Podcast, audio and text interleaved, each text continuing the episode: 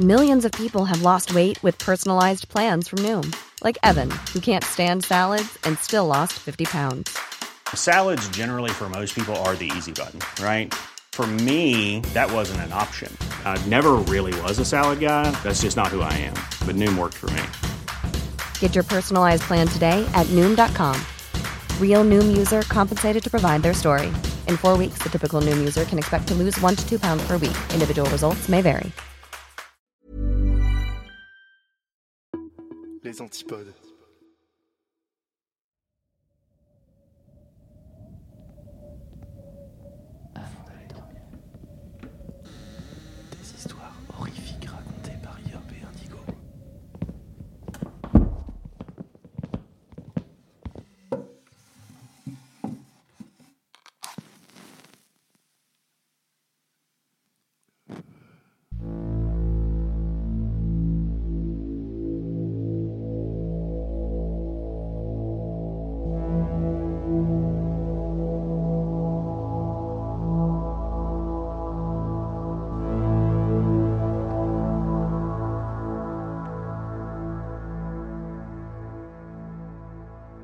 Installez-vous confortablement au fond de votre lit, remontez la couette jusqu'au menton et fermez les yeux.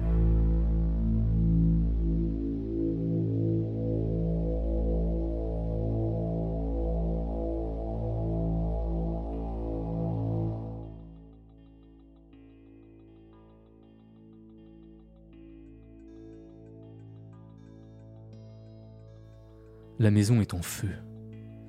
Seuls deux d'entre nous ont réussi à s'en sortir. Nous étions six au début de la soirée. Enfin, sept, je suppose. C'était tout le problème. Je sais pas quand le septième est arrivé. Dina et Angelo sont arrivés en premier pendant que je préparais encore les snacks. Ils devaient pas être là avant eux. Je me souviens d'eux comme étant les premiers. Il peut pas se cacher dans le néant. Kay est arrivée ensuite. Je sais qu'elle était seule, car j'ai cherché le bon moment pour l'inviter à sortir. Si elle avait amené quelqu'un, je l'aurais certainement remarqué. Quand Christophe et Marina sont arrivés, Angelo a crié. Il était temps que vous arriviez tous les deux. Il avait bien précisé deux, je m'en souviens. Ça fait cinq personnes. Et, et bien sûr, j'étais là depuis le début. Peut-être que la porte a été ouverte à un autre moment cela pourrait ne plus avoir d'importance maintenant que tout est fini. Mais j'ai l'impression que si, pourtant. Je dois comprendre ce qui s'est passé. Je le dois à mes amis. On jouait aux cartes quand on l'a remarqué pour la première fois. Nous étions six. Et Angelo distribuait un tas devant chaque joueur. Un, deux, trois, quatre, cinq, six. Et le septième devant lui, Il y a un tas de trop. a dit Dina. Angelo a regardé la table avec confusion. Il y avait des cartes devant chacun de nous. Il y avait sept piles distinctes, Euh, bizarre. Je comprends pas ce qui vient de se passer. a-t-il dit en ramassant les cartes. Il les a redistribuées. 1, 2, 3, 4, 5, 6. Une carte devant chaque personne, mais il n'en avait pas encore mis une devant lui. Avec un rire nerveux, Angelo a dit Euh, ok, qu'est-ce que je fais de mal? On est 6, non? On était tous d'accord, on, on était clairement six. Bon. Tout le monde pose la main sur sa carte. Les six cartes étaient recouvertes. Angelo n'en avait toujours pas, Euh, D'accord, une dernière tentative. dit Angelo. Bon, pendant que vous résolvez ça, je vais aux toilettes. dit Kay en se levant. Elle quitta la pièce. Angelo distribua les cartes. Une, deux, trois, quatre, et une cinquième pour lui, Kay, tu comptes pour combien de personnes? C'est très drôle. répondit-elle.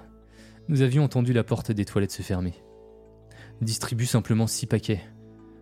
On est six, ça va marcher. Tout le monde en choisira une, on jouera, et personne ne sera exclu.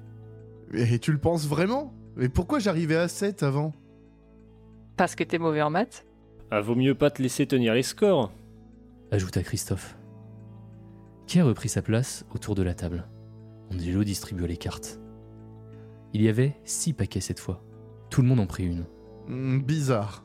dit Angelo en secouant la tête. Malgré le départ chaotique, la partie s'est bien déroulée. Christophe a gagné. Alors, en guise de punition, nous l'avons envoyé à la cuisine chercher d'autres boissons. Juste après qu'il ait disparu dans l'autre pièce, j'ai entendu un bruit surprenant. Une sorte de sursaut étouffé suivi d'un fort bruit sourd. J'allais me lever pour vérifier s'il allait bien quand le vin fut apporté à table. Et je me suis occupé de verser à boire à tout le monde, à la place. J'ai remarqué que le verre de Kay était toujours intact depuis tout à l'heure. Hé Elle est où Kay Elle est allée aux toilettes. Encore? Je suppose. Je me suis penché pour regarder dans le couloir. La porte des toilettes était fermée. J'ai supposé que Marina avait raison. Bon bah on peut continuer à jouer? Dès que Christophe revient. J'ai regardé autour de moi. Christophe n'était pas là. Il est allé où? À la cuisine Mais le vin s'est pas apporté tout seul ici. Et, et les cinq nouveaux verres ont été commencés. Marina poussa un cri.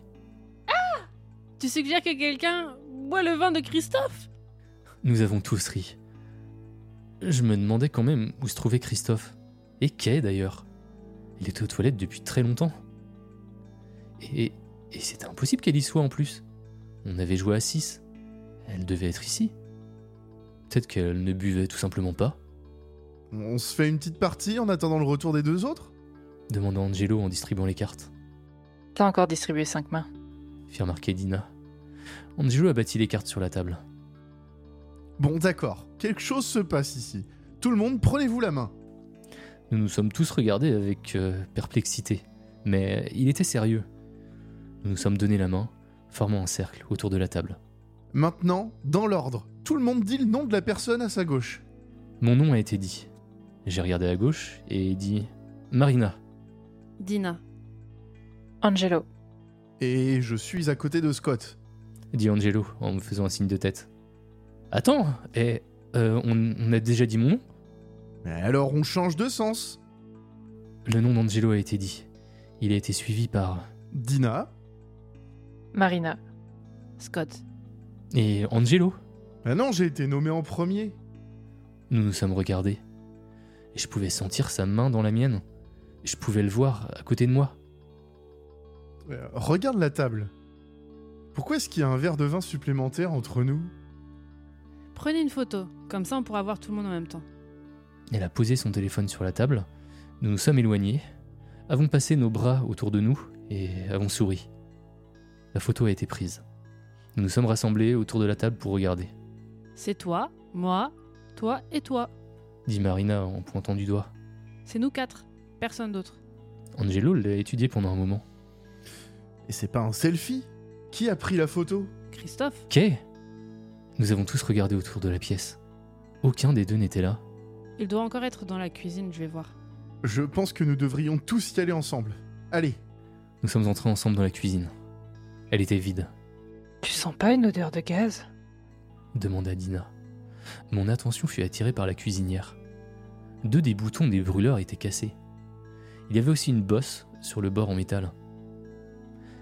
Christophe a dû faire tomber quelque chose sur la cuisinière, dis-je en me dirigeant vers elle pour essayer de couper le gaz. Sympa de sa part, il aurait au moins pu venir me le dire. Les boutons étaient tellement cassés que j'arrivais pas à les tourner. Le gaz commençait à me donner mal à la tête. J'ai alors agrippé la cuisinière pour la tirer du mur et fermer la conduite de gaz derrière, mais elle était étonnamment lourde. Est-ce que j'ai laissé quelque chose à l'intérieur? J'ai demandé en ouvrant la porte du four. Le corps de Christophe était entassé à l'intérieur. Les membres pliés et repliés pour qu'il puisse tenir. Une horrible flaque de sang remplissait le fond du four, remuant de manière inquiétante à cause de mes tentatives de déplacer l'appareil. Il semblait provenir de sa tête, qui avait été violemment écrasée. Ses yeux sortaient de leurs orbites, me fixant. J'ai crié, bien sûr, nous avons tous crié. Je me suis retourné pour fuir, pour trouver une arme, peut-être euh, simplement ne plus le voir.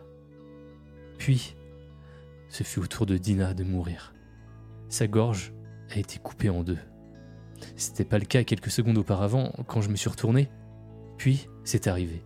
C'est simplement arrivé, comme si quelqu'un d'invisible lui avait tranché la gorge. Ses mains se sont précipitées pour essayer de retenir son cou. Mais il était bien trop tard pour retenir quoi que ce soit. Elle s'est effondrée à genoux. Ses yeux étaient retenus en arrière pendant qu'elle mourait, là, maintenant, debout, et tournée vers nous pour que nous puissions tous voir la panique et le désespoir dans ses yeux.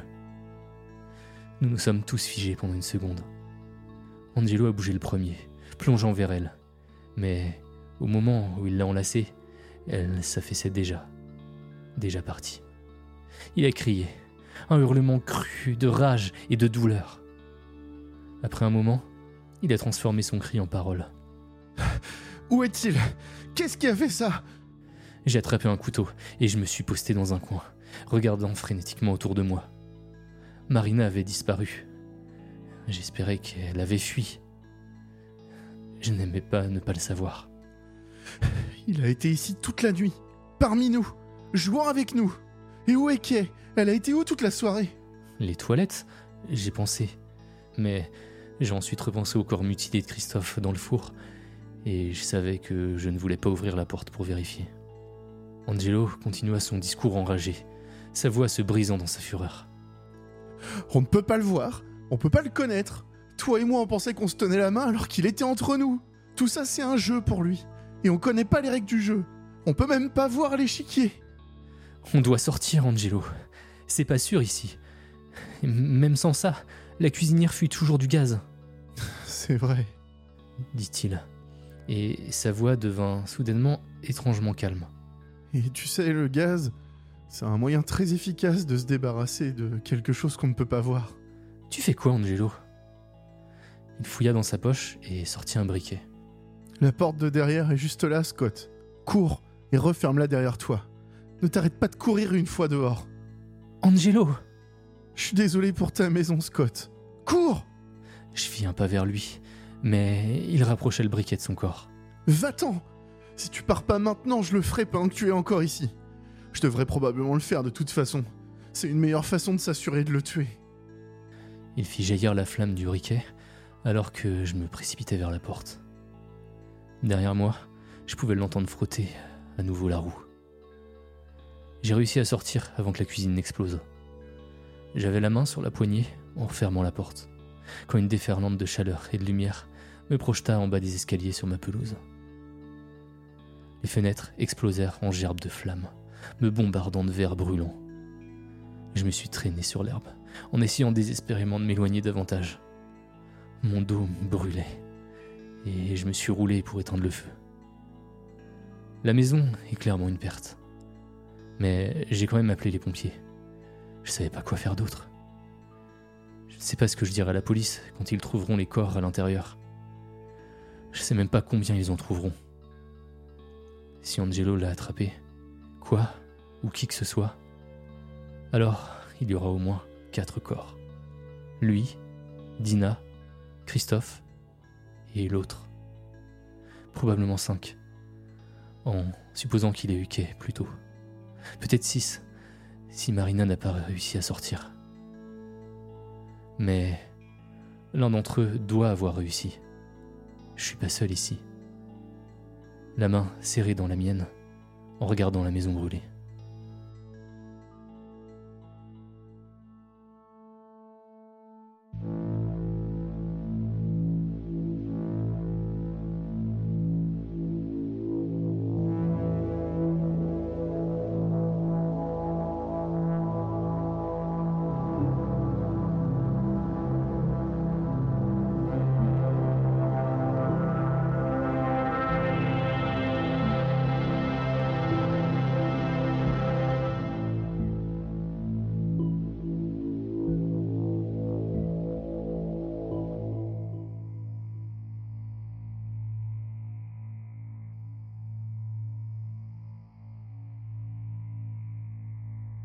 Je suis sûre que vous connaissez toutes ces fameuses histoires d'horreur inspirées de faits réels.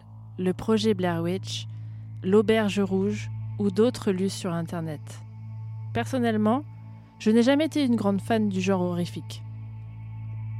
Je trouvais les films mal faits, toujours les mêmes techniques, des personnages sans instinct de survie. Bref, à mes yeux, ils étaient grotesques. Et ce, peu importe les mises en scène. Je n'étais sensible ni aux jumpscares, ni au screamer. Le gore ne m'affectait pas plus que ça. Seuls les thrillers psychologiques arrivaient à me faire frémir.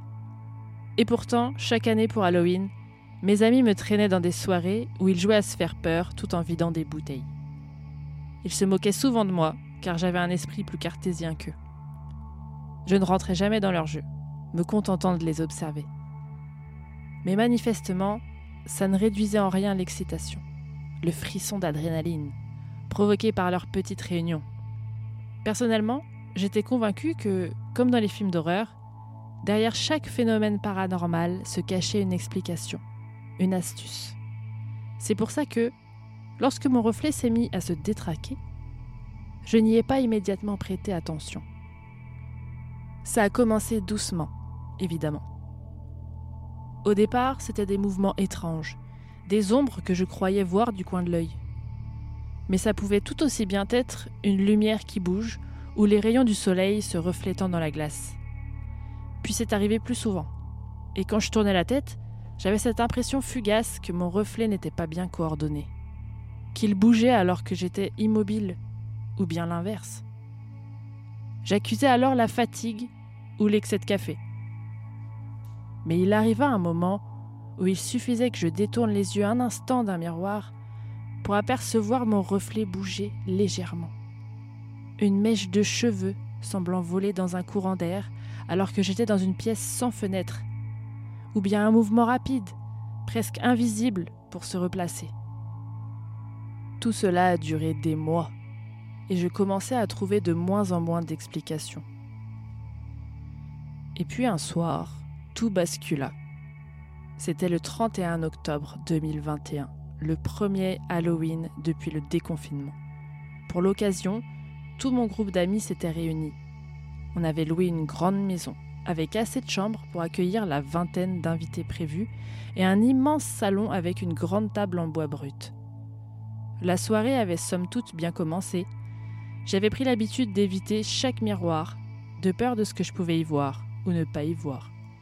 Mais l'ambiance festive était tellement prenante que rapidement, je me fondis dans la foule et oubliais mon problème. Tout le monde était déguisé, et certains s'amusaient à surgir des coins sombres pour effrayer ceux qui passaient. La musique battait son plein. Les basses faisaient vibrer les murs. Les verres à ma main se succédaient et bientôt le monde tanguait autour de moi. Les heures passaient en accordéon. Parfois elles filaient comme du sable entre les mains, parfois elles semblaient durer des siècles. La grande horloge finit par sonner trois fois. Les couchetards se réunirent alors autour de la table en bois du salon. L'ambiance avait changé. Elle était devenue plus mystique. Mes amis arboraient un air mystérieux, et l'excitation faisait briller leurs pupilles. Eh, tu viens, Sacha? M'apostropha un d'entre eux. Eh, 3 heures du matin, c'est l'heure idéale pour appeler le surnaturel. Je déclinai tant bien que mal son offre et réussis à échapper à leurs appels insistants.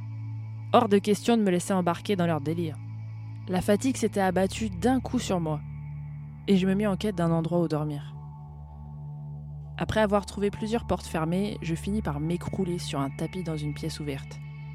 Je fermais les yeux et basculais aussitôt dans un sommeil profond. Après ce qui m'a semblé être juste un instant, je fus réveillé en sursaut. Mon cœur battait à toute allure et une sueur glacée coulait dans mon dos.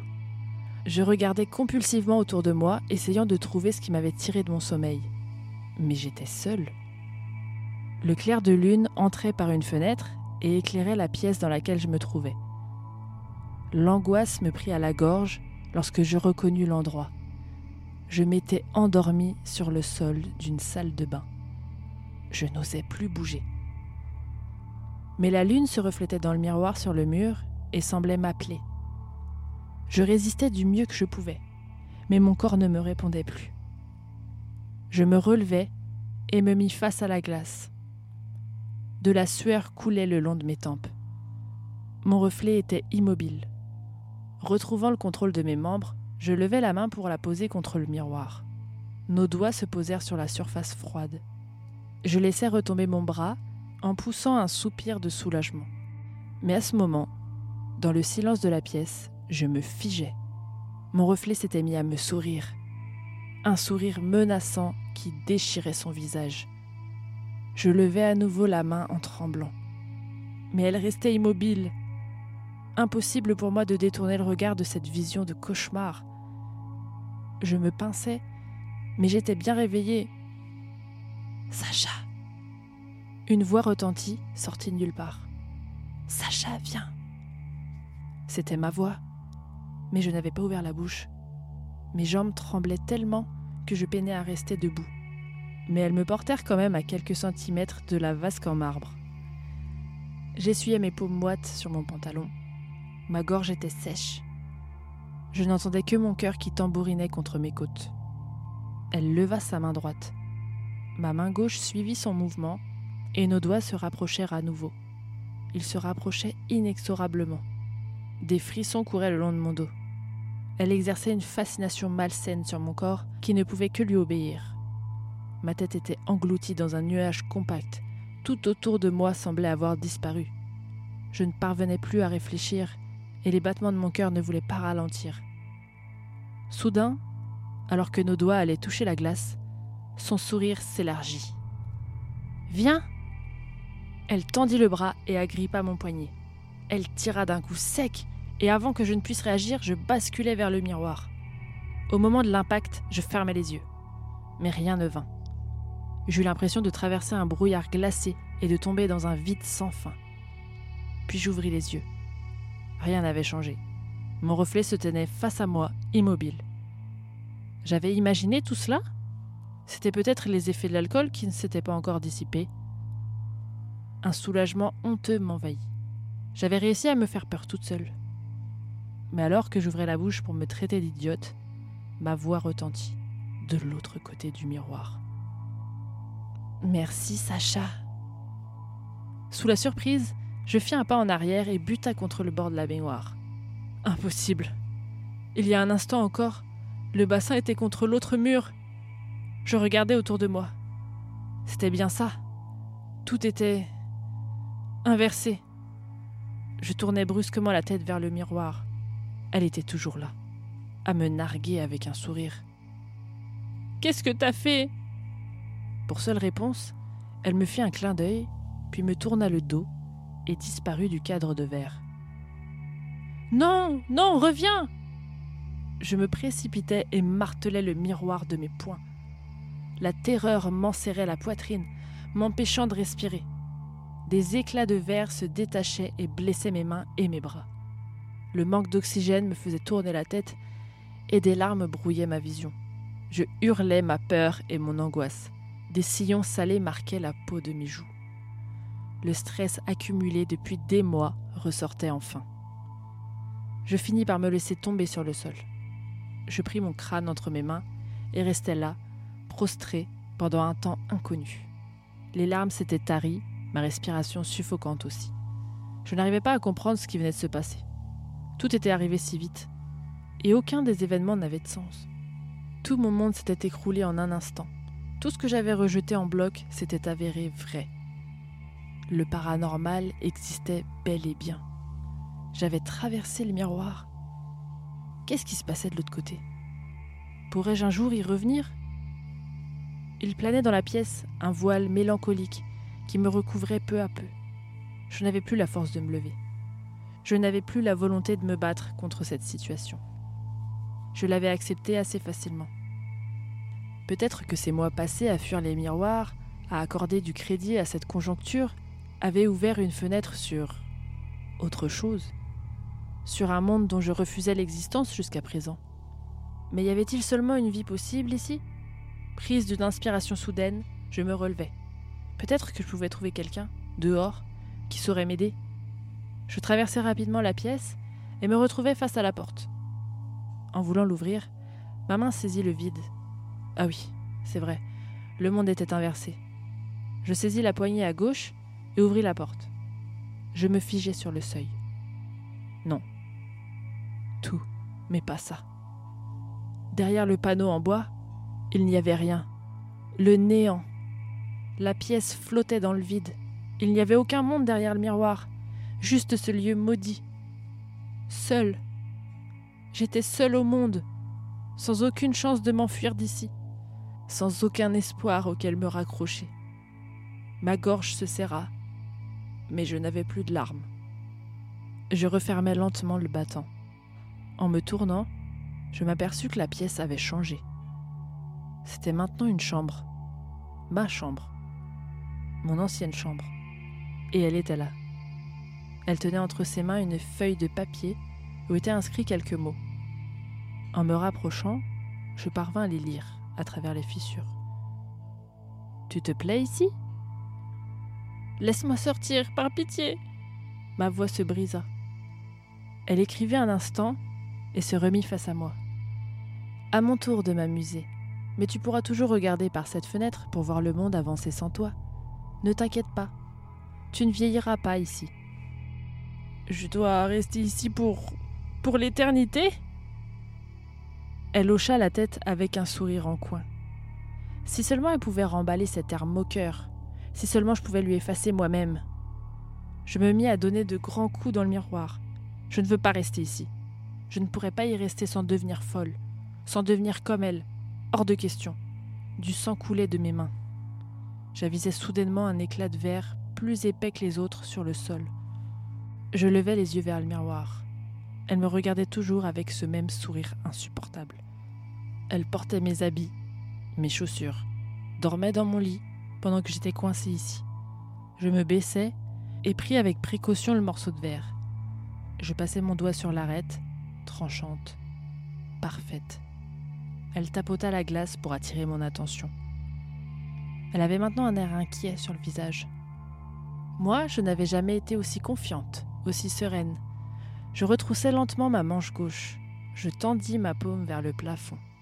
Elle tapait plus frénétiquement contre le miroir, la panique et la colère déformant ses traits. Je mis l'éclat contre la peau fragile de mon poignet.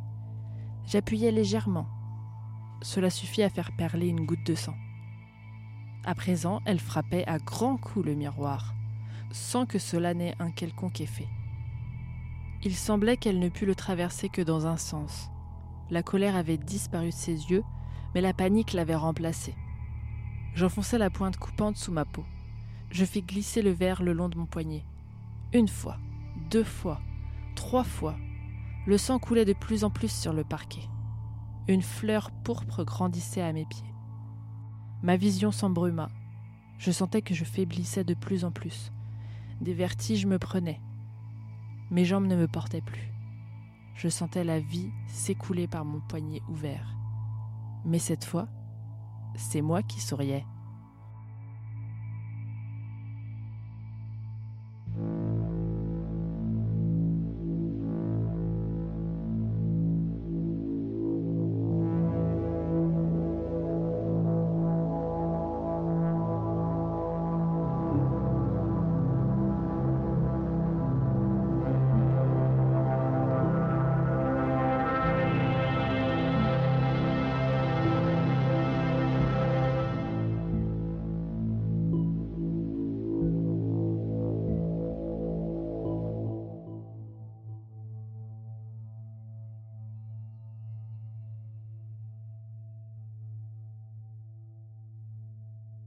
Chris, Chris C'est quoi ça? Marcus, mon petit frère, criait depuis la cuisine, essayant d'attirer mon attention. Roulant des yeux, j'arrêtai de frotter la baignoire et m'adossai contre le mur. Mais qu'est-ce que tu veux encore? J'ai répondu agacé.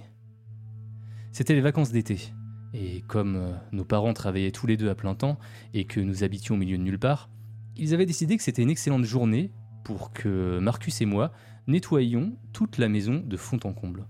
Vous savez, comme nous n'avions rien de mieux à faire. Viens voir ça Et pas de gros mots sinon je le dis à maman. Soupirant bruyamment d'agacement, je me suis levé et j'ai quitté la salle de bain. En marchant dans le couloir en direction de la cuisine, je pensais à tout le nettoyage qu'il nous restait à faire. Chaque pas que je faisais augmentait mon irritation envers Marcus pour avoir gaspillé notre temps avec quelque chose qui n'avait probablement aucune importance.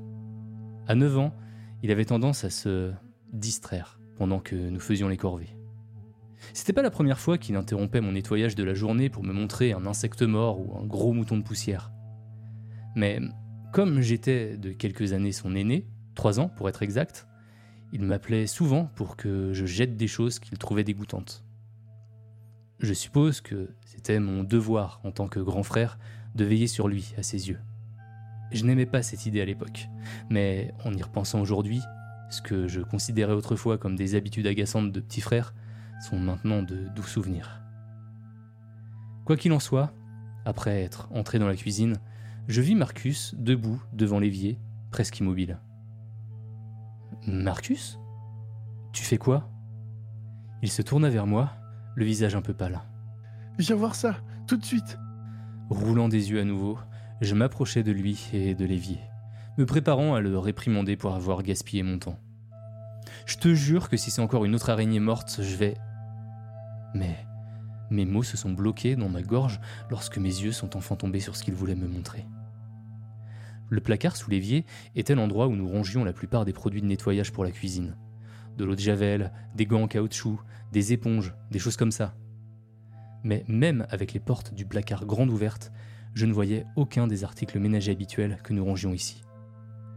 Au lieu de ça, il y avait un large tube qui descendait en oblique, dont le bord semblait être fait d'une sorte de matériau en plastique rouge. Waouh C'est tout ce que je pus dire dans mon état de choc. Je t'avais dit. Je me mis devant l'entrée du placard et m'agenouillai pour regarder de plus près. M'assurant que ce n'était pas une illusion d'optique, je levai la main et la glissai dans le tube. Sans surprise, elle passa au-delà de l'entrée sans résistance. Retirant ma main et regardant dans le trou cylindrique, je plissai les yeux, essayant de voir où il menait. Mais ça ne servait à rien. La couleur rouge du tube était visible pendant peut-être 5 ou 6 mètres avant d'être entièrement englouti par l'obscurité. On dirait un... Un toboggan C'est un toboggan Je hochai la tête, perplexe, en touchant le matériau lisse et glissant à l'entrée du cylindre. Mais qu'est-ce qu'un toboggan ferait ici? On n'a pas de sous-sol, alors où est-ce qu'il pourrait aller? Je regardais mon frère pour une réponse, mais il était aussi perplexe que moi. Peut-être que c'était censé être une surprise de la part de maman et papa Mais pas moyen. On l'aurait remarqué s'ils avaient installé un foutu toboggan sous l'évier de la cuisine. Ouais, j'imagine. Le regard de Marcus se baissa vers le sol, apparemment incertain de comment répondre à mon argument. Me levant, je marchais vers la chambre de nos parents. Mon frère se tourna vers moi et demanda Tu vas où? Chercher la lampe de poche de papa? J'ai répondu, en ouvrant déjà la porte de la chambre de nos parents. Notre père avait une lampe de poche particulièrement puissante, mais elle était tellement lumineuse qu'il la gardait sur une étagère dans leur placard, ignorant que mon frère et moi connaissions son emplacement et l'avions utilisée à plusieurs reprises quand nos parents étaient sortis. Je pensais que si nous voulions voir le fond du toboggan, la lampe de poche de papa ferait l'affaire. Après l'avoir prise, je retournai à la cuisine où Marcus m'attendait. Je brandis fièrement la lampe alors qu'il me souriait en retour, curieux et excité. Bon, voyons jusqu'où ça va, j'ai dit, en m'agenouillant devant le toboggan, ma propre curiosité me rendant aussi excité que mon frère. Faisant attention à ne pas pointer l'ampoule puissante de la lampe de poche sur mon visage ou sur celui de Marcus, je l'ai allumé. Instantanément, le gouffre sombre sous l'évier fut brillamment éclairé. Pendant une seconde, je pensais que nous étions sur le point de faire une grande découverte. Mais en dirigeant le faisceau au centre du toboggan, je fronçais les sourcils de frustration. Qu'est-ce que... Mais on voit toujours pas le fond Perplexe, mon frère passa un peu la tête dans l'entrée du toboggan, désormais bien éclairé. Un simple Waouh s'échappa de sa bouche, alors qu'il regardait lui aussi dans le tube. La lampe de poche devait avoir éclairé plus de 15 mètres dans le cylindre rouge. Mais au bout de son puissant faisceau, il y avait toujours rien d'autre qu'un abîme noir complet. Ne voulant pas gaspiller la batterie plus longtemps, j'ai éteint la lampe et je l'ai posée sur le comptoir à côté de l'évier. Marcus resta agenouillé devant l'évier pendant un moment pendant que je me tenais à côté de lui, réfléchissant à la prochaine étape à suivre. Nous étions tous les deux déterminés à voir jusqu'où descendait ce toboggan mystérieux. Et où il menait. Mais alors que je cherchais des idées dans ma tête, il me devança. Se levant rapidement sur ses pieds, Marcus s'exclama. Je sais Et sans un mot supplémentaire, il se précipita dans le couloir vers notre chambre. Une ou deux minutes plus tard, il revint en cachant quelque chose derrière son dos. Un sourire idiot étalé sur son visage. Qu'est-ce que tu caches? J'ai demandé en haussant les sourcils. Agitant nerveusement les pieds, Marcus répondit. Eh bien, je me dis, si on peut pas voir jusqu'où va le toboggan, peut-être qu'on pourrait y jeter quelque chose de bruyant et écouter quand ça touche le sol de l'autre côté. Son explication ne fit qu'augmenter ma confusion. Qu'est-ce que tu as appris qui serait assez bruyant? Ricanant comme un idiot, Marcus se déplaça autour de moi en direction de l'évier de la cuisine, évitant manifestement ma question. Eh bien, euh, c'est... De plus en plus agacé, je saisis son bras et tentai de lui arracher ce qu'il cachait derrière son dos pour voir ce qu'il avait. Mais dis-moi juste ce que t'as pris J'ai sifflé entre mes dents serrées en luttant avec lui. Mais c'est rien cria-t-il en retour, en se débattant contre moi. Alors que nous nous battions, il réussit à libérer un bras, et avant que je puisse faire quoi que ce soit, il avait jeté une poignée de quelque chose de brillant et métallique dans le tube rouge. Une fois que les petits objets ont claqué contre le matériau en plastique dur, et ont commencé à glisser et à rouler en bas de la pente, j'ai réalisé ce qu'il avait joyeusement lancé dans le toboggan. Furieux, j'ai saisi mon frère par le col de sa chemise. Mais bordel C'était ma collection de pièces Le rire de Marcus se coinça dans sa gorge devant mon changement soudain de comportement. Son expression passa à la peur, et il cria en retour. J- Juste une partie. Les pièces sont vraiment bruyantes, et une fois qu'elles toucheront le fond du toboggan, on devrait les entendre claquer contre le sol. Et ne dis pas de gros mots, ou je vais... Tu vas le dire à maman et à papa Ah ouais Ben moi, peut-être que je leur dirai comment t'as acheté ma collection de pièces, petit crétin Et c'est qui qui aura le plus gros des problèmes selon toi? Je la collectionne depuis que j'ai 6 ans, Marcus Les yeux de mon frère se remplirent de larmes, et il laissa échapper un petit. Désolé. Je l'ai fusillé du regard pendant un moment, puis je l'ai repoussé loin de moi. Pff, n'importe quoi. J'aurais sans doute été plus méchant envers lui si ce n'était pour le fait que ce petit nuisible avait eu en fait une idée plutôt bonne. Les pièces devraient produire un bruit nettement différent lorsqu'elles sortiront du tube et toucheront le sol. Du moins, en supposant qu'il y avait un sol solide de l'autre côté. Cependant, nous n'en étions pas sûrs. Et le fait que mon frère ait peut-être condamné une partie de ma collection de pièces de toute une vie me rendait quand même furieux. Tu ferais bien d'espérer que ça marche. C'est tout ce que je lui ai dit, alors que nous écoutions le bruit des pièces glisser en descendant dans la terre. Le bruit a résonné pendant un bon moment, peut-être une demi-minute ou plus. Mais à chaque seconde, elle semblait de plus en plus éloignée, jusqu'à ce que nous n'entendions plus rien du tout. Malgré ma colère d'avoir perdu une partie de ma précieuse collection, ma confusion surpassait ma frustration. Comment? C'est tout ce que j'ai pu dire, tellement j'étais choqué. Marcus, lui aussi, semblait perplexe, en se relevant de l'endroit où je l'avais poussé un instant plus tôt. Il me regarda avec un mélange de culpabilité et d'inquiétude. Chris, je suis désolé. Le voir verser quelques larmes ne fit qu'augmenter mon irritation. Sans rien dire, je quittai la cuisine et me dirigeai vers le cellier. La combinaison de colère et de confusion à propos de la situation a obscurci mon bon sens. Mais j'avais maintenant un plan pour récupérer mes pièces et découvrir ce qui se trouvait au fond de ce fichu toboggan. Quelques minutes se sont écoulées avant que je ne revienne là où mon frère se tenait toujours. L'air coupable, alors qu'il regardait craintivement le toboggan. En détournant son attention vers moi, il vit ce que je portais, et, une nouvelle fois, la confusion se répandit sur son visage. Qu'est-ce que c'est? Une corde Je sais que c'est une corde, mais elle sert à quoi? Alors que je commençais à nouer la corde autour du pied métallique de notre lourde table de cuisine, je répondis à sa question par une autre réponse d'un seul mot. Toi Marcus me lança un regard noir, ne comprenant manifestement pas ce que je voulais dire.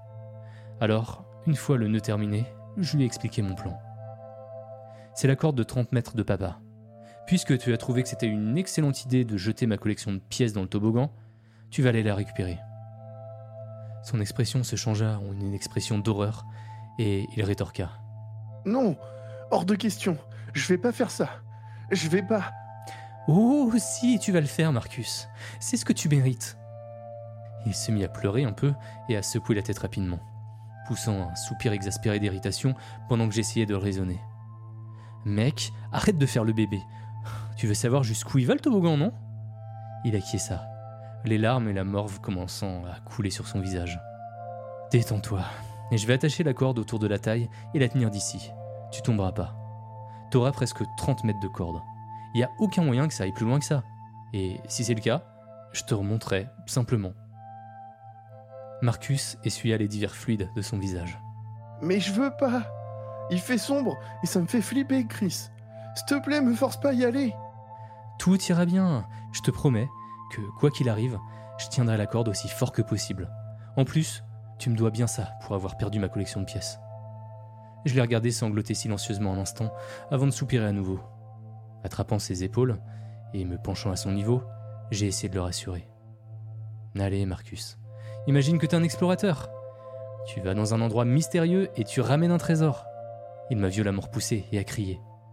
J'ai pas 5 ans, putain, Chris Le fusillant du regard, j'ai crié en retour. Ok, t'as peut-être pas 5 ans, mais t'agis comme si tu les avais. Il était évident, à la manière dont son visage s'est déformé, que mes paroles l'avaient blessé. Et j'ai continué quand même. T'es qu'une mauviette. Tu veux pas descendre le toboggan parce que t'es un petit bébé qui a besoin qu'on lui tienne la main tout le temps. Comment tu veux que les gens te respectent si t'es même pas capable de descendre un putain de toboggan tout seul? Pendant un instant, Marcus semblait sur le point de pleurer à nouveau.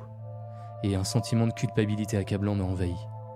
Je n'avais jamais parlé à mon frère de cette façon auparavant. Bien sûr, on s'entendait pas toujours parfaitement, mais il était quand même mon petit frère, et je l'aimais. Le taquiner de temps en temps, c'était une chose, mais j'ai commencé à réaliser que j'étais allé trop loin. J'ai ouvert la bouche pour m'excuser, mais avant que je puisse le faire, Marcus a saisi la corde de ma main et a commencé à l'attacher autour de sa taille. Le regardant avec surprise, j'ai simplement demandé Marcus? La ferme, Chris. Je vais le faire, ok? La honte m'a envahi et j'ai réalisé à ce moment à quel point je voulais annuler toute cette histoire. Mais avec le courage nouvellement trouvé de Marcus, j'ai senti que ça ne ferait qu'empirer les choses que d'arrêter maintenant. Ok, laisse-moi faire le nœud pour toi. Non, je l'ai déjà fait. Et t'es nul pour faire des nœuds de toute façon. J'ai ri, et j'ai décidé de le laisser avoir ce point, vu comment je l'avais traité plus tôt. Une fois que la corde était solidement attachée autour de sa taille, Marcus a pris la lampe torche de papa et s'est agenouillé devant l'entrée du toboggan menaçant, le dos tourné vers lui. Me sentant un peu fier de lui, je l'ai encouragé. Allez mec, tu gères. Il a levé les yeux au ciel et a dit Bah ouais. Ensuite, il a commencé à reculer lentement dans le toboggan. Je regardais son visage s'éloigner de plus en plus dans l'obscurité, alors que je lui donnais de plus en plus de cordes.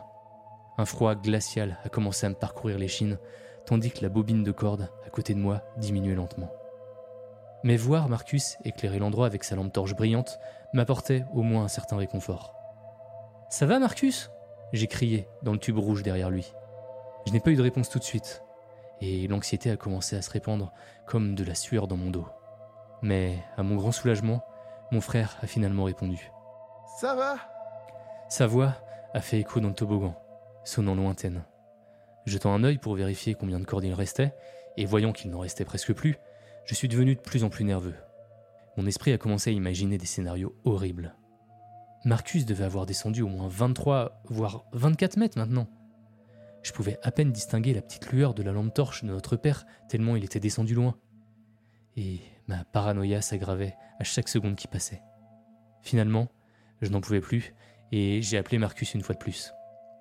Hé, Marcus Je pense que tu devrais remonter maintenant. Il y a presque plus de cordes. Quoi?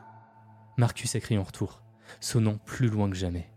J'ai dit, c'est le moment d'annuler la mission. Je te remonte, maintenant. Non, attends Il a crié, pratiquement de l'autre côté de la planète. Je crois que je vois presque le fond.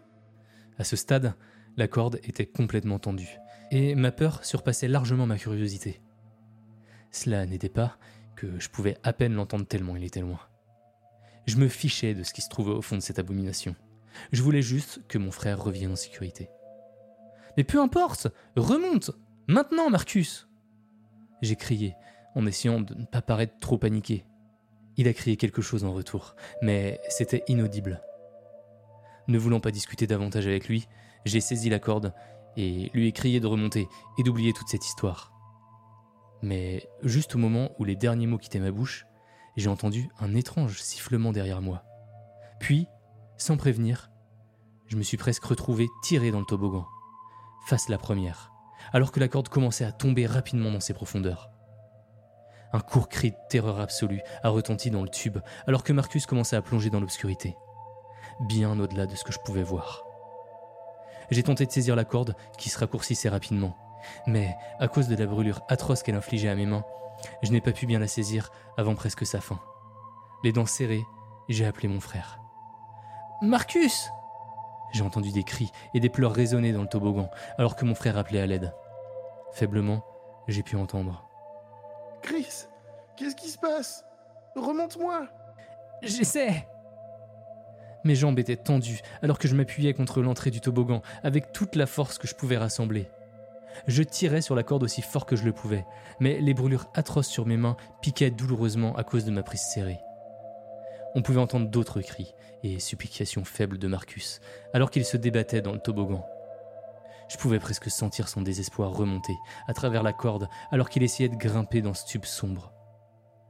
Mais après ce qui m'a semblé être une éternité, j'ai senti la corde glisser lentement à travers mes mains, maintenant en sueur. Marcus, dépêche-toi j'ai crié en désespoir de cause, mes joues brûlant de larmes mélangées de douleur et de terreur. Chris C'est le seul mot que j'ai pu distinguer parmi les sons autrement inaudibles qui montaient dans le toboggan. À chaque seconde qui passait, je sentais la corde glisser de plus en plus et ma poigne de plus en plus faible. La douleur de mes brûlures était insupportable et mes muscles me faisaient terriblement mal. Mais je refusais d'abandonner. Tout cela était de ma faute, et je ne supportais pas l'idée que mon frère chute dans ce toboggan, apparemment sans fin à cause de moi. Cela dit, à chaque seconde qui passait, la douleur s'intensifiait et ma détermination s'affaiblissait. À ce stade, tellement de cordes avaient glissé de ma prise sanglante qu'il n'en restait plus que quelques centimètres. Enfin, l'expression terrifiée de mon frère est devenue visible dans l'obscurité. Il était presque remonté maintenant. Chris Il sanglotait, alors que ses mains tenaient la corde et que ses jambes se débattaient, cherchant à se cramponner contre le plastique lisse et glissant à l'intérieur du toboggan. Marcus J'ai crié en retour, la douleur dans mes mains atteignant un niveau insupportable, alors que je faisais de mon mieux pour tenir bon. Marcus continuait de se diriger vers moi, sanglotant de manière incontrôlable. Ses mouvements paniqués rendaient encore plus difficile de maintenir ma prise sur le dernier centimètre de corde. Ne lâche pas Je. Je. Je lâcherai pas. Il était presque en haut, et je n'allais pas le laisser tomber maintenant. Du moins, c'est ce que je me répétais. Cette déclaration se répétait dans mon esprit comme un mantra. Mais, juste alors qu'il s'approchait de moi, peut-être environ 3 mètres, j'ai soudainement commencé à ressentir une augmentation de poids sur la corde. Au début, je pensais que c'était simplement parce que mon corps faiblissait. Mais quand j'ai regardé à travers ma vision floue la corde supplémentaire qui aurait dû pendre lâchement derrière Marcus, j'ai vu qu'elle était maintenant tendue. C'était comme si elle était accrochée à quelque chose dans le toboggan, ou qu'elle était tirée par quelque chose. La panique s'est emparée de moi alors que je suppliais Marcus de se dépêcher. Mais après une autre seconde, j'ai senti une forte traction contre les quelques centimètres de corde qui me restaient. Bien que cela ne m'ait pas fait lâcher immédiatement, cela a fait trébucher Marcus dans le toboggan. Et le choc, qui a résonné sur le quelques centimètres de corde restant entre nous, a suffi à faire glisser le dernier bout hors de ma prise, maintenant imbibé de sang. Le cri le plus horrible et le plus déchirant a retenti dans le toboggan, alors que je regardais le visage terrifié de mon frère s'estomper dans l'obscurité. Un cri brisé de ma propre gorge sanglotante a trouvé son chemin. Marcus C'est tout ce que j'ai pu dire, en écoutant ces cris terribles s'éloigner de plus en plus dans les entrailles de l'horrible tube rouge. Je suis resté là, en silence, stupéfait, jusqu'à ce que je ne puisse plus entendre aucun son provenant du toboggan. Puis, reprenant mes esprits, je suis allé décrocher le téléphone du mur et j'ai appelé mon père. J'ai essayé d'expliquer, dans des sanglots paniqués et confus, ce qui s'était passé, alors que mon pauvre père faisait de son mieux pour comprendre mes mots. Il ne cessait de demander où était Marcus, mais il comprenait pas ce que je voulais dire quand je disais Il est tombé dans le toboggan. Je suis revenu dans la cuisine, le téléphone encore en main, essayant désespérément de faire comprendre la situation à mon père. Mais quand j'ai remis les pieds devant l'évier, les mots se sont coincés dans ma gorge et j'ai failli m'étouffer. Sous l'évier, il n'y avait plus le toboggan rouge éclatant. À la place, il y avait le meuble habituel, rempli d'un assortiment banal de produits de nettoyage. Je suis resté là, incapable de comprendre ce que je voyais, pendant que mon père criait à l'autre bout du téléphone pour avoir une explication. Incapable de lui répondre, j'ai entendu, après un silence de ma part, sa voix paniquée crier Je rentre à la maison. Et la ligne a coupé. Quand il est arrivé, environ 20 minutes plus tard, il m'a trouvé au même endroit, les yeux écarquillés, fixant le meuble sous l'évier, rempli de terreur et de confusion. Il a saisi mes épaules et a exigé de savoir où était mon frère.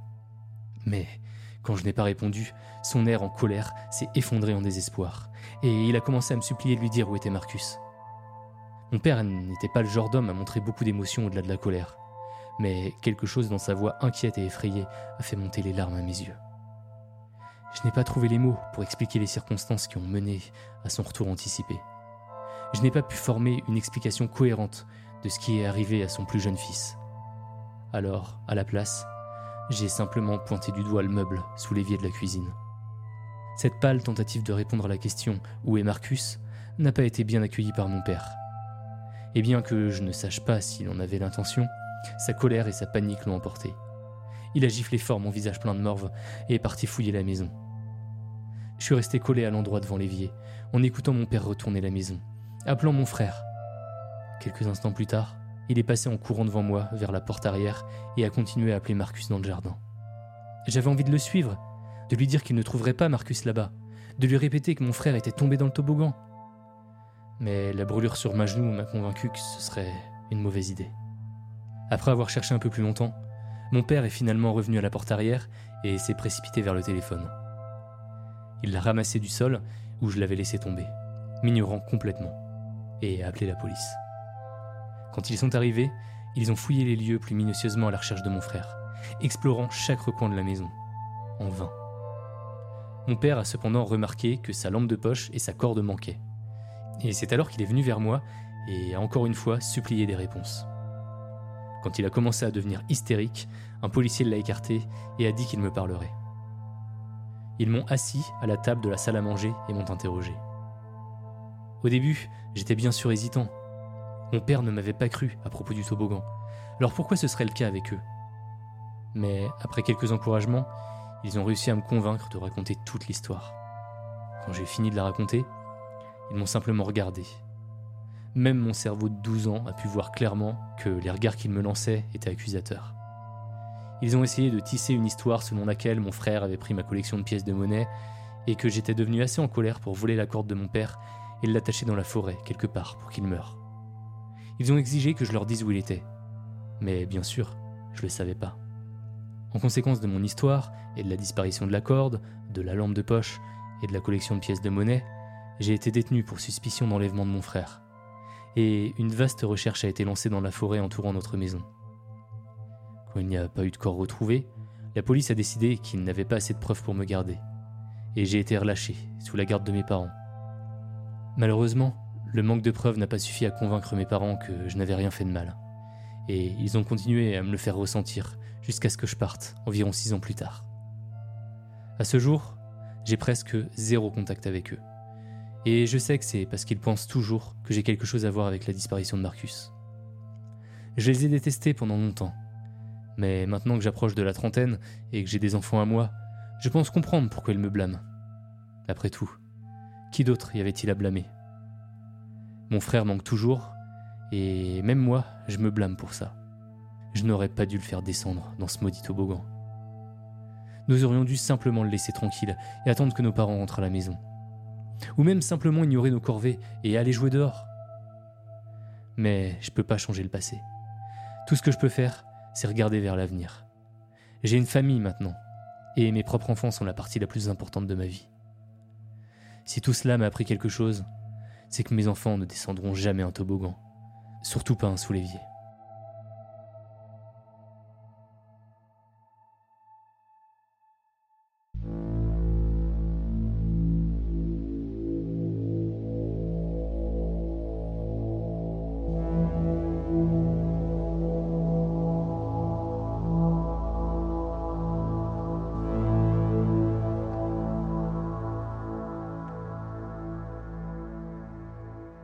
bonsoir. Bonsoir.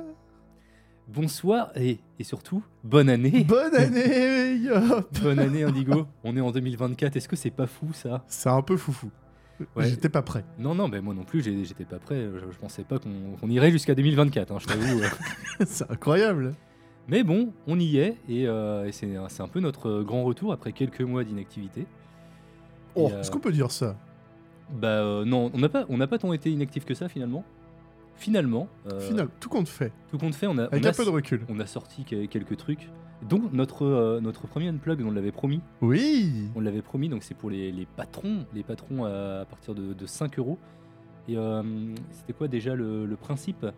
Ah, le principe, c'était de s'enregistrer euh, un petit peu à l'arrache. euh, En tout cas, faire un enregistrement pour parler un peu du- des coulisses, de débriefer un peu sur tout ce qui se passe. Ouais. Et puis euh, débattre aussi sur Ouais. des sujets sur lesquels peut-être on prendrait pas le temps, pas le temps de parler en outro. Quoi. Et le premier c'était jusqu'où peut-on aller dans l'horreur? Exactement. Ouais, donc si ça vous intéresse, euh, c'est sur euh, Patreon. Et on a aussi sorti 3 quick slip. Tu te rends compte ou pas? 3, c'est énorme. Ouais, c'est plus que deux déjà. C'est plus que deux. Et puis on commençait à avoir des, euh, euh, des personnes sur les internets qui nous disaient oui, à quand le prochain épisode euh, Voilà. Il y en a que pour les quick sleep. euh, Les patrons, tout Maintenant, ça. faut payer les pour avoir des trucs. euh, ils ont euh. plus rien. vous, êtes, vous êtes de droite. Et ben non, nous voilà. Eh, c'est- Nous voilà. Cette story était incroyable. Elle était incroyable. Au final, ça a beaucoup réagi parce qu'effectivement, on a eu beaucoup de commentaires dernièrement. bah, en fait, les gens ils s'attendaient à ce qu'on poste tous les mois et bah, on n'était pas, on pouvait pas en fait, on n'était pas. En fait, quand tu dis les gens, Non, c'est genre, c'est euh, une minorité. ouais, C'est une minorité. Mais c'est une, 4 minori- pélos sur un iPhone. euh, c'est une minorité, mais qui est, Instagram, tu qui est- vois. qui est euh, vachement bruyante quand même. Oui. Bah, parce que euh, oui, les. les... Non, on avait, on avait a- il y a- y y euh, toujours une, euh, une, une grosse partie silencieuse, tu vois, qui, Ouais. qui écoute, qui est fidèle. euh. Et puis voilà, de temps en temps, on a des petits likes, des petits, des petits mails aussi. C'est arrivé quand même pas mal de fois qu'on a des, des petits messages de. euh, je prends le temps de vous écrire ou je prends le temps de, Ouais, bah, de vous fait- laisser un message sur le ouais, répondeur. ça fait trop euh, plaisir. On vous écoute, on vous écoute. Ouais. c'est trop bien. Et, et le truc, c'est qu'il y en avait certains, euh, c'était sur euh, Spotify, c'était euh, oui, bon, bah avant d'aller dormir, c'est fini, euh, choqué, déçu, tout ça. non, mais c'est bon, on- voilà, euh, on, on revient. Mais et, et du coup, j'avais posté ça, j'avais fait quelques screens, je les avais, je les avais envoyés sur, Instagram sur les Instagram. Mm. Et du coup, ça avait pas mal réagi. Et puis, bah, justement, il y a les personnes qui d'habitude euh, nous écrivent pas trop, on a- qui nous ont dit bah, ne vous inquiétez pas, on vous attend, il y a pas de souci. euh, Prenez le temps. prenez le Prenez temps. le et, temps. et ça fait plaisir quand même d'avoir ces réponses Ouais. aussi. Ah ouais, ouais meilleur commu du monde. hein. Voilà, donc, euh, donc merci beaucoup d'avoir été patient. On espère que vous avez aimé ces histoires, ces- cet épisode. Moi j'ai bien aimé ces histoires d'ailleurs. C'était cool. Euh, il est temps de remercier d'ailleurs les auteurs ainsi que les participants. Il y a eu beaucoup de Ah, il y a eu participants. plein de monde. Oh là Ouais. là. Bah déjà l'histoire euh, titre, l'histoire titre. Oui, celui de trop. trop. Euh, elle est écrite par Micah Edwards, ou Mika, je ne sais pas. Mike. Micah peut-être, Edwards, avec la, partici- avec la participation exceptionnelle de J-Dog, Vanille, Hawk et Lily. Exceptionnel. la participation est exceptionnelle. Non. le- le- le- la prestation est exceptionnelle. Ah bah oui, la participation l'est beaucoup moins quand même. C'est des habitués quand même. Oui, bah oui, c'est clair. On avait l'histoire Elle qui a été écrite par Fanny, qui est une adados, qui Ouais. nous l'a envoyée par mail. qui nous l'a envoyé il y a très très longtemps et je, je voudrais m'excuser pour ce long délai, ça fait euh, peut-être un an, facile. Mais euh, bon. Je, je cherchais la bonne narratrice, euh, voilà. Et c'était Vanny, donc merci Vanny. Merci Fanny. Et merci Fanny. Et merci Fanny, merci beaucoup pour ta patience. Et, et donc en plus cette histoire est, est vraiment trop cool, très, euh, très assez différente de ce qu'on a l'habitude de, de raconter, donc euh, bien cool. Et dernière histoire, le toboggan sous l'évier, écrite par Former Trench. Trenchcoat. Ah oui. Farmer Trench. Former Trenchcoat. Donc, avec juste nous, voilà. Une, Exactement. euh, à la old school, comme on dit. Ah ouais, à Voilà. l'ancienne. On se retrouve tous les deux pour une petite histoire et euh, voilà. Qu'est-ce que t'en as pensé de cette histoire? C'est beau. Et euh, tu je sais plus si tu l'as dit, mais les histoires ont été enregistrées en live. Oui, effectivement. Parce que euh, on n'était pas si inactifs que ça, encore une fois. Ah oui, le, le gars se justifie. non, non, mais euh, je, je continue à faire des lives, moi, de mon côté, euh, au, moins tout, au moins le vendredi soir. Ouais. Et il y a souvent des, euh, des enregistrements de creepypasta qui, d'ailleurs, bah voilà, donc toutes, celles, toutes ces histoires ont été enregistrées sur ma chaîne.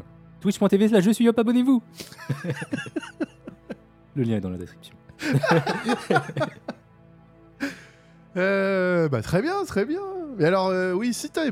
Tu dis, euh, j'ai pas été si inactif que ça, euh, tout ça, tout ça, euh, les rageux, bref. Euh, Qu'est-ce que t'as fait de beau pendant les vacances? Quoi? Non, mais oui, effectivement, j'ai j'ai regardé beaucoup de films et séries italiens, italiennes, mais ça, on y reviendra. en- rep- J'en reparlerai, je pense, un jour. Je voudrais recommander un film d'horreur que personne ne recommande, qui s'appelle Bodies, Bodies, Bodies. Ok, Je crois qu'il est sur Prime. Ok. so- Soit il est sur Prime, soit sur Netflix. C'est les deux seuls abos que j'ai en ce moment. Et c'est un, un classique, un peu, voilà, slasher. Non, non, non, dans le. C'est un, c'est classique. reste un classique. C'est un, cla- c'est un incontournable, je crois que tout le Non, monde non. l'a vu. Non, non, je, veux- je veux dire, vo- voilà, il y, a un- il y, a, il y a des ados dans une maison, il y a un des ados qui meurt au début, voilà, ils se montent un peu tous les uns contre les autres.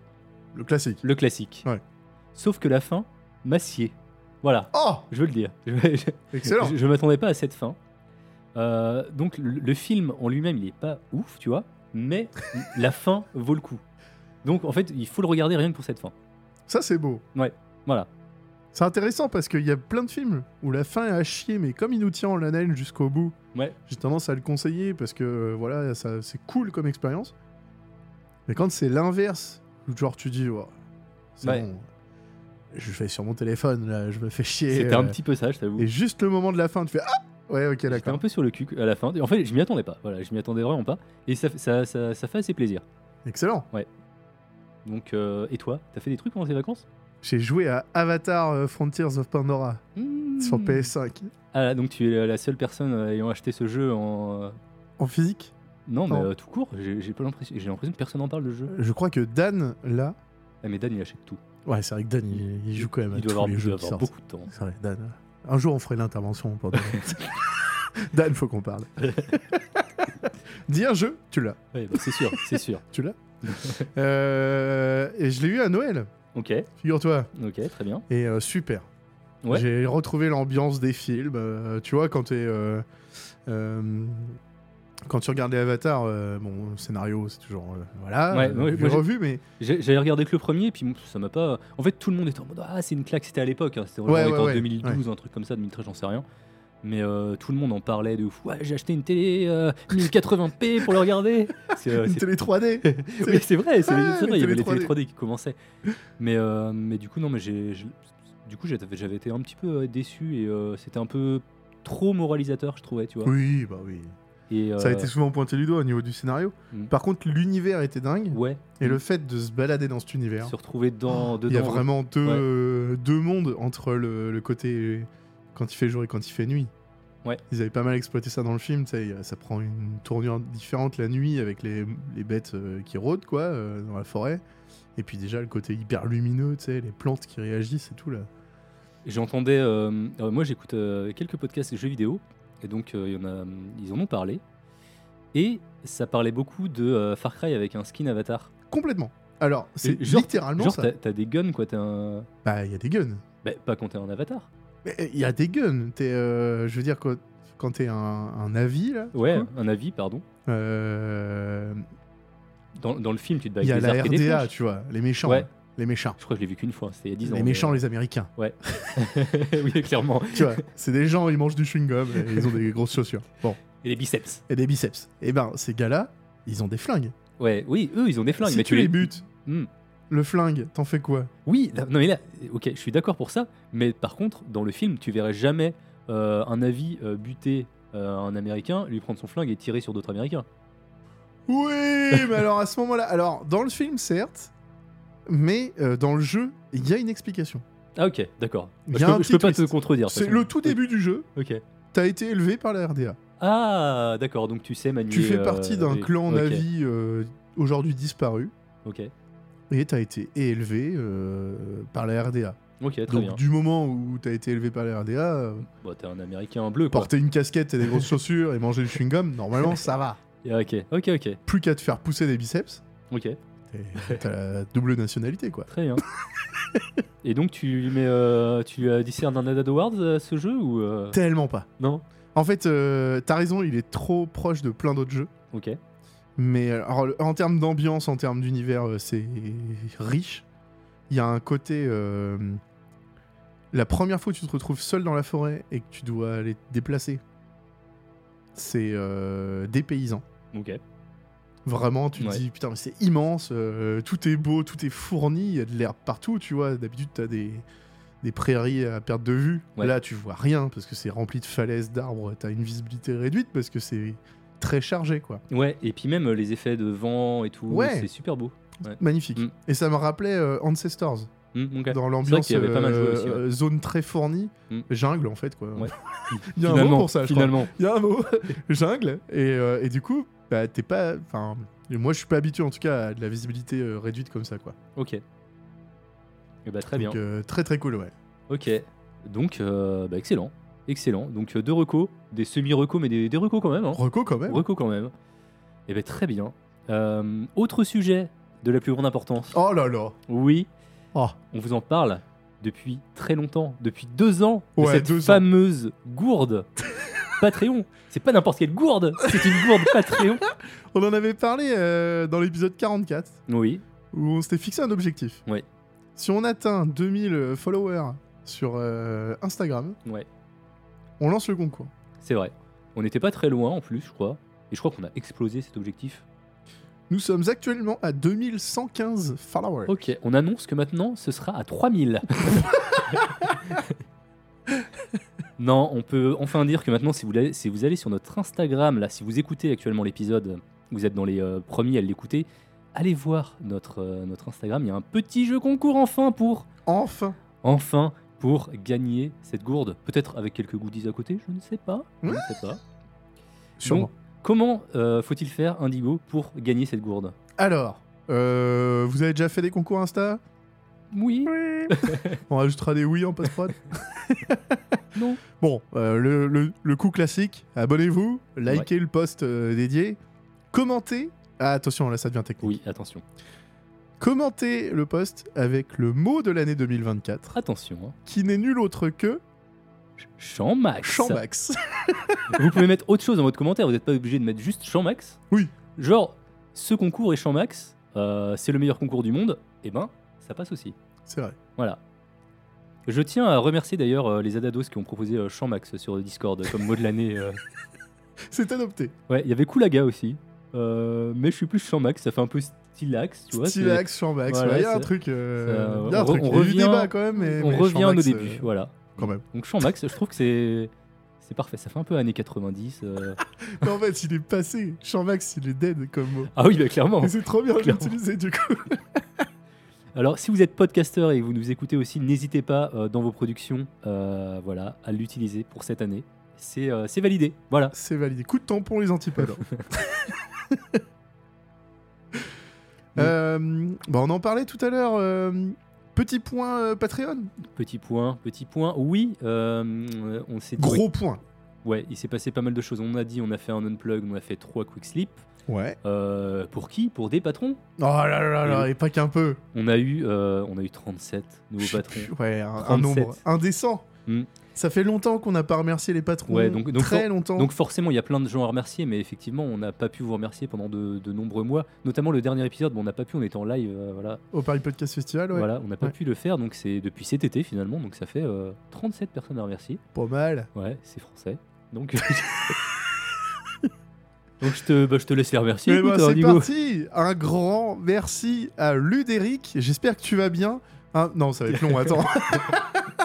un, un merci à Chloé, à Claire Marcel, à Michaud, à Enzo Guyez, Guyet, à Sedmen, à Fury Nocturne, oh, Oui, à Babou Barlou, à Noah, à 33 Malo, Carl-Anto- Carl-Antoine Savoie, Charlène Buchot, Mathilde Gallois, Tête d'Abriou, Némombe, Ah bah oui, bien Némombe. sûr.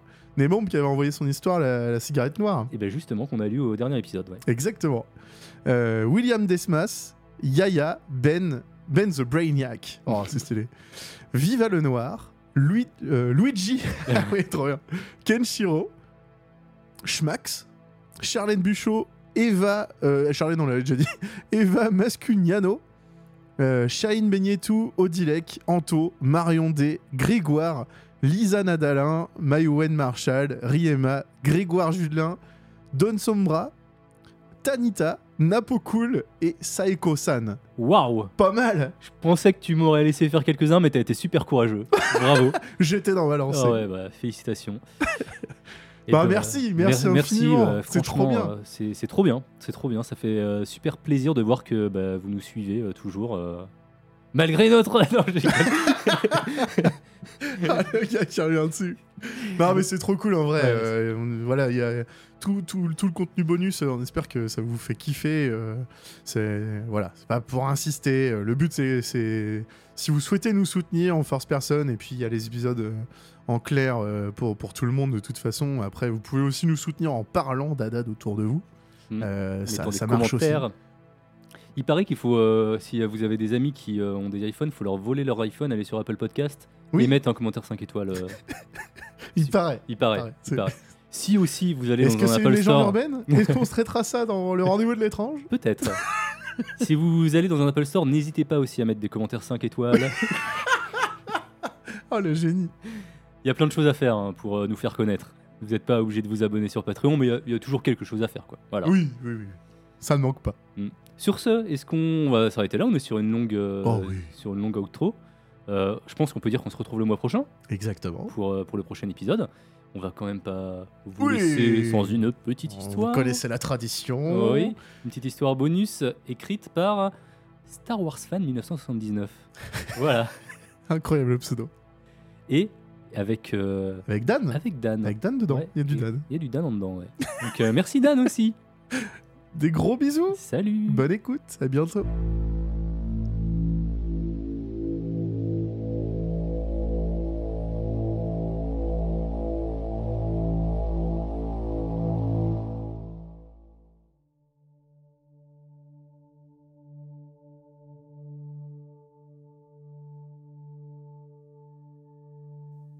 Je n'ai jamais été un homme religieux, bien que j'ai été élevé dans une famille croyante.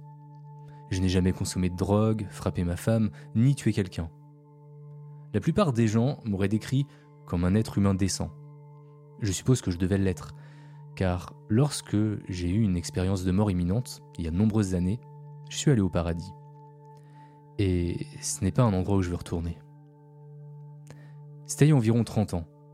Je sortais en ville avec ma future femme et un conducteur ivre nous a violemment percutés. Nous avons dérapé et percuté un arbre. Je me souviens pas personnellement de la suite car j'ai été assommé. Mais on m'a dit que j'avais été éjecté à travers le pare-brise de la voiture et atterri à plusieurs mètres du lieu de l'accident. La chose suivante, dont je me souviens, c'est de m'être réveillé et de n'avoir vu que l'obscurité. Je pouvais m'entendre crier.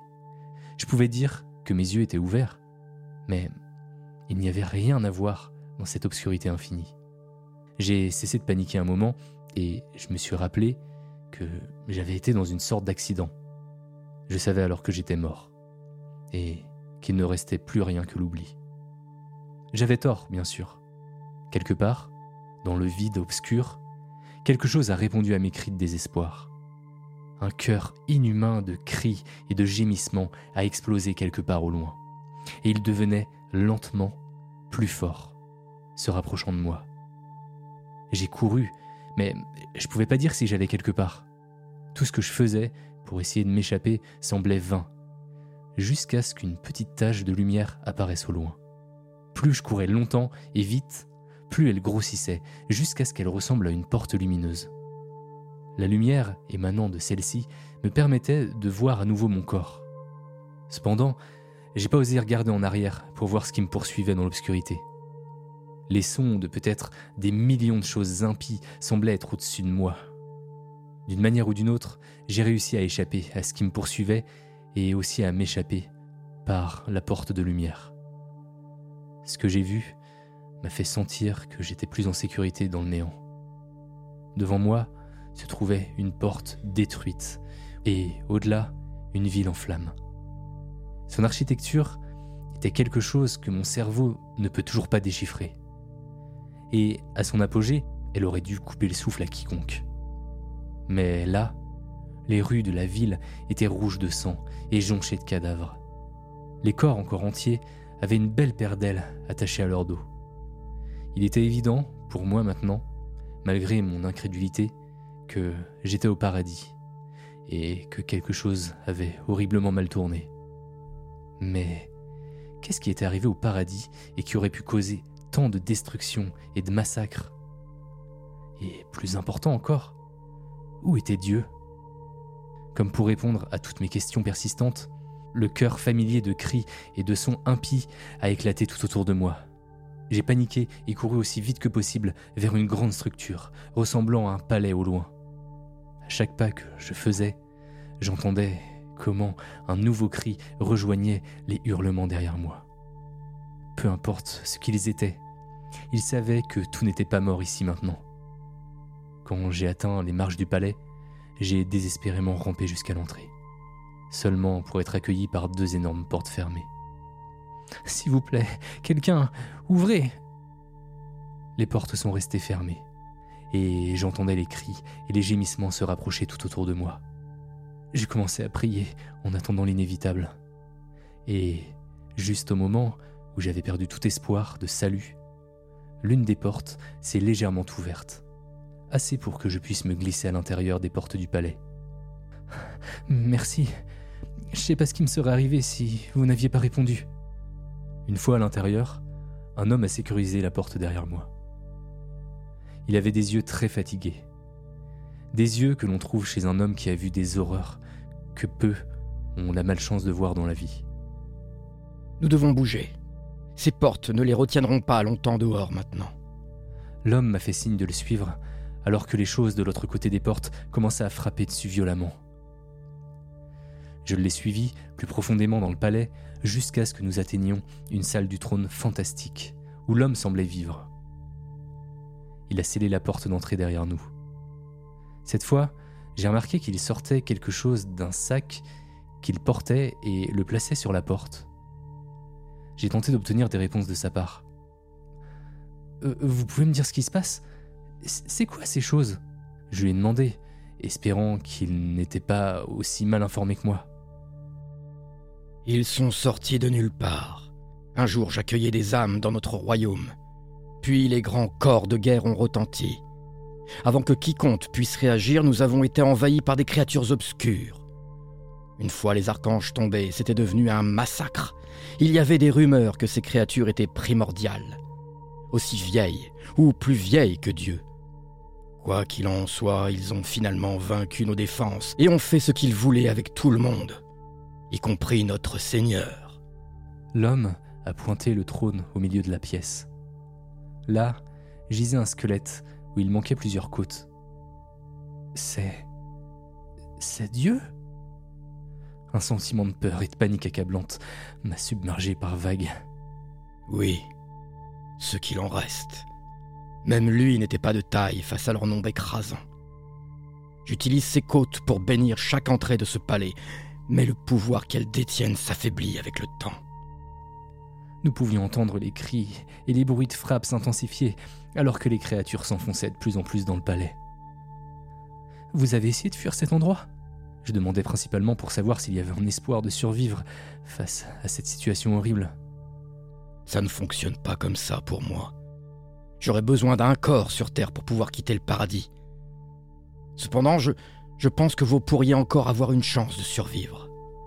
Il s'est dirigé vers le trône de Dieu où ses os s'étaient posés. Il reste peut-être juste assez de pouvoir dans ces vieux os pour vous renvoyer dans le monde des vivants. Il a rassemblé les os et a commencé à chanter dans une langue que je n'avais jamais entendue auparavant. Pendant qu'il travaillait sur son sort, je pouvais les entendre essayer d'enfoncer les portes juste à l'extérieur de notre pièce. Et vous Ils vont défoncer cette porte d'une seconde à l'autre Alors que je disais cela, des bras tachés de noir ont percé plusieurs trous dans les portes. C'est bon. Souviens-toi simplement de ce dernier acte de miséricorde du ciel. Profite de ta nouvelle vie et souviens-toi de ne pas être trop bon. Il n'y a rien de bon qui t'attend de l'autre côté. Quand ils sont entrés dans la pièce, j'ai enfin pu voir ce qui me poursuivait depuis que je m'étais réveillé dans le vide total. La seule chose que j'ai pu assimiler devant moi, c'était leur sourire tordu. L'un d'eux m'a attrapé mon avant-bras et le simple contact a brûlé ma chair. J'ai crié. J'ai crié si fort et si longtemps. Et lorsque j'ai ouvert les yeux, j'étais attaché à l'intérieur d'une ambulance. Les secouristes venaient de terminer de me réanimer. Ma petite amie était à côté de moi, pleurant et remerciant les gens autour de moi de m'avoir ramené. J'ai été emmené à l'hôpital. Et après quelques mois de rééducation, j'ai pu vivre une vie pleine et longue. Mon seul regret est de n'avoir jamais raconté à personne ce que j'ai vu après ma mort. Pas même à ma précieuse femme. Je sais que mon temps sur Terre est bientôt terminé. Et je n'ai aucune intention de retourner au paradis. J'ai toujours la cicatrice sur mon avant-bras. Un rappel constant de ce qui m'attend de l'autre côté. Une fois cette lettre terminée, je vais me tirer une balle dans la tête. Avec un peu de chance, l'enfer n'a pas subi le même sort que le paradis.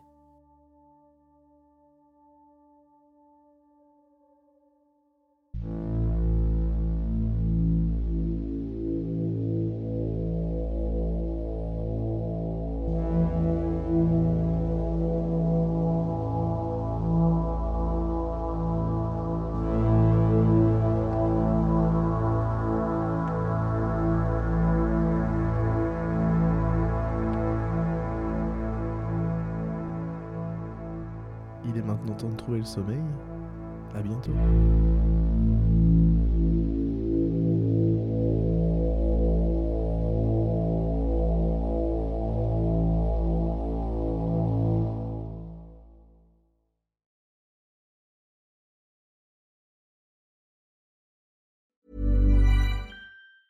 Planning for your next trip?